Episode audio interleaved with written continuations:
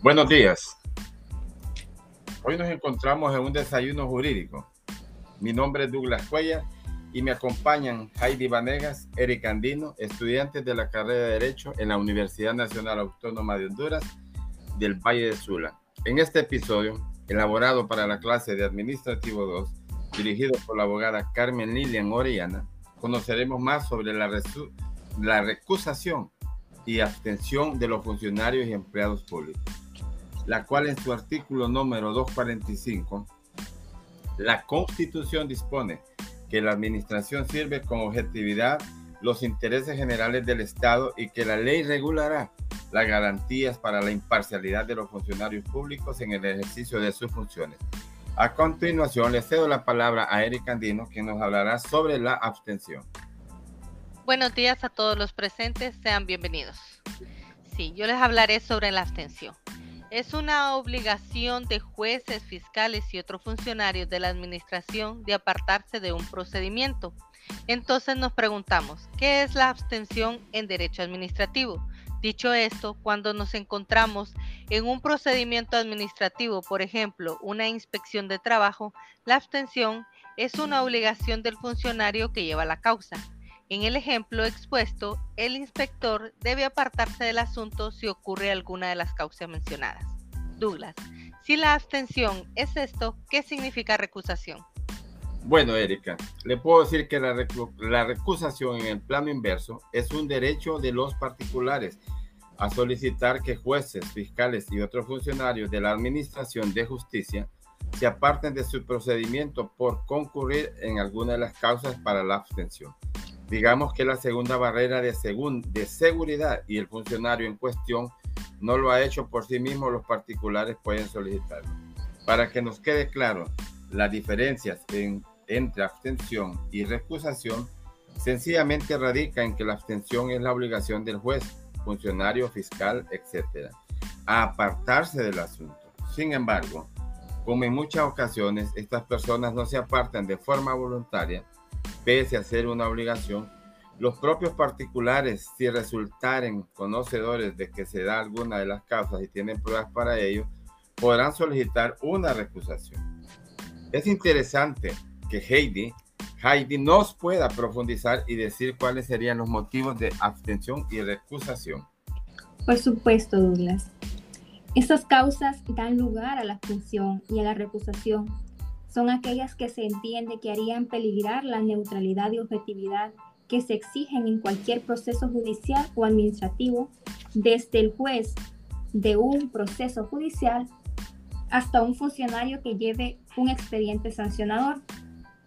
Así, resumidamente y sirviendo tanto para el ámbito administrativo como judicial, están las siguientes, como es tener algún interés personal en el asunto o, en o por lo que sea, también tener parentesco directo con alguna de las partes, tener amistad o enemistad con alguna de las partes, también haber intervenido en el proceso como testigo o perito y tener relación laboral o de servicio con alguna de las partes. Teniendo en claro qué es la abstención y la recusación, compañera, de una forma bastante general, a, vernos eh, entonces en un aspecto administrativo. Claro que sí. Entonces tendríamos que hacernos la pregunta, ¿la recusación en un procedimiento administrativo qué es? Douglas. Le puedo decir, compañera, que la recusación es el derecho que ostenta el ciudadano para pedir que se aparte de un procedimiento administrativo la autoridad o funcionario que a su entender tiene algún tipo de interés en el asunto. Es importante que la compañera Heidi que nos comente en, en este sentido la recusación y la abstención, ¿qué serían? Déjenme decirles que estas serían figuras jurídicas que persiguen garantizar la objetividad e imparcialidad en los procesos judiciales y administrativos, por las que las personas legitimadas pueden solicitar que se aparten del proceso eh, funcionarios de la Administración de Justicia, de la Administración Pública o perito por darse determinadas causas como es la recusación. También puede ser el propio interviniente en el que se aparte voluntariamente del proceso, que es la, la abstención.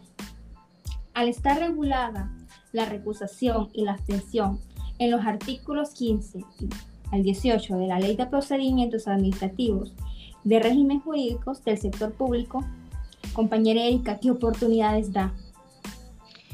Bueno, la recusación da la oportunidad a los interesados de declarar la existencia de alguna causa de abstención en alguno de los miembros del tribunal en el procedimiento administrativo.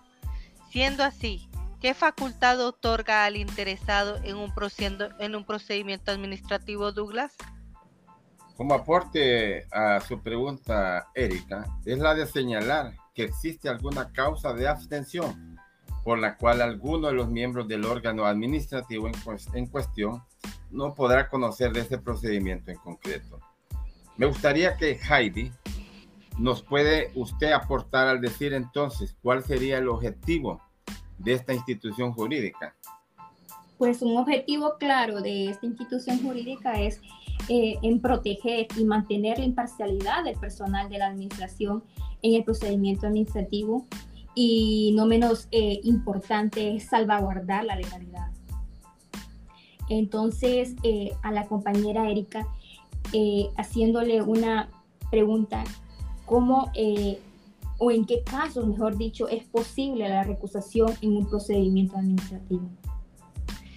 Para poder promover la recusación en un procedimiento administrativo es necesario que se den ciertas causas o supuestos reguladas en el artículo 15 de la Ley de Procedimientos Administrativos, en el que se regula la abstención y las causas de la misma. Estas causas son las siguientes. La primera sería el tener en el asunto un interés personal o tener un pleito pendiente con alguno de los interesados en el procedimiento. También sería tener una amistad íntima o una enemistad con alguno de los interesados en el procedimiento. Haber actuado como perito o como testigo en el procedimiento administrativo en cuestión. Asimismo, tener relación de servicio con alguna de las partes interesadas en el procedimiento administrativo o haber prestado un servicio a cualquiera de los interesados en los últimos dos años anteriores al procedimiento en cuestión.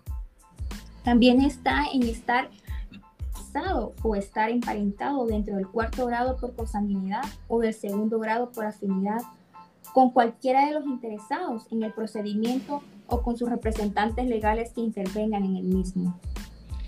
Es el interesado quien en cualquier momento del procedimiento administrativo podrá promover la recusación por escrito, expresando las causas de recusación en dicho escrito. ¿Quién debería hacer la acción de recusación en estos casos? Heidi. Pues déjeme decirles, oyentes y, aquí eh, compañeros, que nada más ni nada menos que es la propia persona recusada.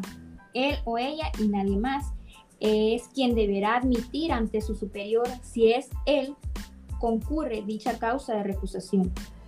Ahora bien, pues sin embargo también pudiera ocurrir que el recusado lo niegue porque también puede pasar eso, ¿verdad? En cuyo caso será su superior quien deberá resolver la cuestión en un plazo de tres días, llevando a cabo los informes y comprobaciones necesarias. Muchas gracias compañeras por sus aportes. Puedo agregar como punto final o como conclusión que consideramos de suma importancia resaltar que la abstención o la recusación son impedimentos que por ley se establecen para intervenir en un procedimiento administrativo y tienen su origen en principios fundamentales que deben regir la actuación de todo funcionario público. Estos se encuentran, entre estos se encuentran los principios de imparcialidad, lealtad procesal y buena fe, como garantía que se ofrece a las personas implicadas en un procedimiento de que el trámite del mismo se hará conforme al debido proceso y el pleno respeto a sus derechos. Estos principios le establecen al funcionario la obligación de actuar de manera independiente, objetiva y con sujeción exclusiva al ordenamiento jurídico, imponiéndole el deber de abstenerse de participar de cualquier manera en la toma de decisiones en la que puede existir parcialidad, tratamiento desigual o bien tener un interés directo o indirecto en el asunto. Esto ha sido todo por hoy en nuestro desayuno jurídico donde abordamos el tema de la abstención en derecho administrativo y sus diferencias. Esperamos que haya sido de mucho conocimiento como lo fue para nosotros. Nos estamos sintonizando en siguientes episodios. Recuerden, les saluda Douglas Cuellar, Eric Candino y Heidi Vanegas. Hasta la próxima. Muchas gracias. Gracias, feliz día.